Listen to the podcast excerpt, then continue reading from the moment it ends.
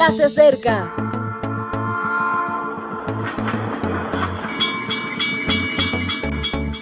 Partimos ya.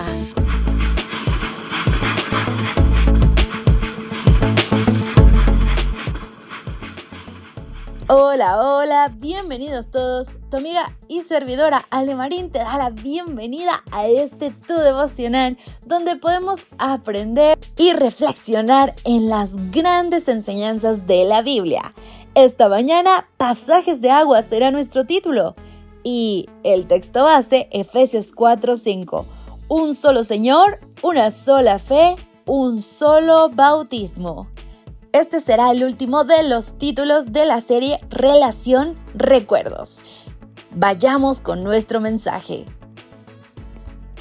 Algunos de los momentos claves de la historia de esta humanidad tienen que ver con el agua. Recuerda el relato de Noé. El mundo se había inundado de violencia y maldad.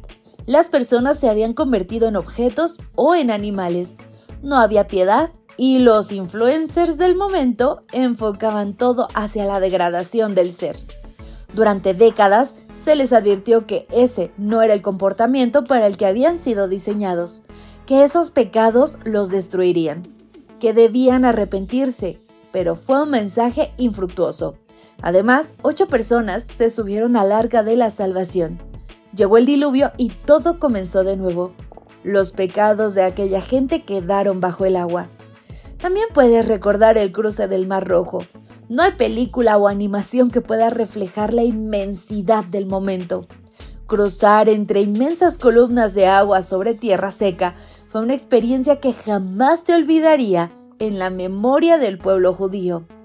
Ver al ejército de Faraón siendo sepultado entre las olas del mar generó una imagen de justicia que impregnó sus relatos. Juan escogió un lugar de aguas remansadas en Betábara para llamar a los judíos a la reflexión y al arrepentimiento. Era la zona por la que siglos atrás habían entrado a Canaán y ahora era el momento de salir. Salir de las tradiciones que impedían su crecimiento espiritual, de las normas que encorsetaban su religión, de la vida aferrada a los ídolos cotidianos sin el Dios de vida. Era el momento de que los pecados quedasen bajo el agua. Y Jesús aprovechó todo lo que simbolizaba esa acción para emplearla de modelo y se bautizó. No necesitaba del perdón porque no era pecador, pero aún así lo hizo. Sabía que nosotros lo necesitábamos y asumió el símbolo para que lo convirtiéramos en una práctica. También para que comprendiéramos que solo uno salva un solo Señor que siendo inocente se hace pecador por nosotros. Esa acción genera solo una fe, la fe en Cristo, la confianza en quien pasó por el agua por nosotros. Tal vez no has tomado la decisión de bautizarte, pero es momento de que comiences a contemplar este símbolo. No hay experiencia mejor que abandonar tus pecados y empezar de nuevo. Y si ya lo hiciste, es momento de que renueves tus votos, de que salgas de las tradiciones, de las normas o de los ídolos y te vuelvas a entregar a Jesús. Esa agua refresca como ninguna y por si fuera poco, revitaliza el alma. Mi querido amigo, volver a Cristo siempre será la mejor opción.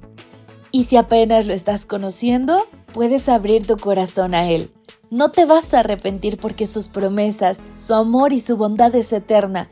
Y cuando permitimos que inunde nuestras vidas, nada es igual. Te invito a que puedas experimentarlo. Me despido por hoy, que pases un día espectacular. Bendiciones.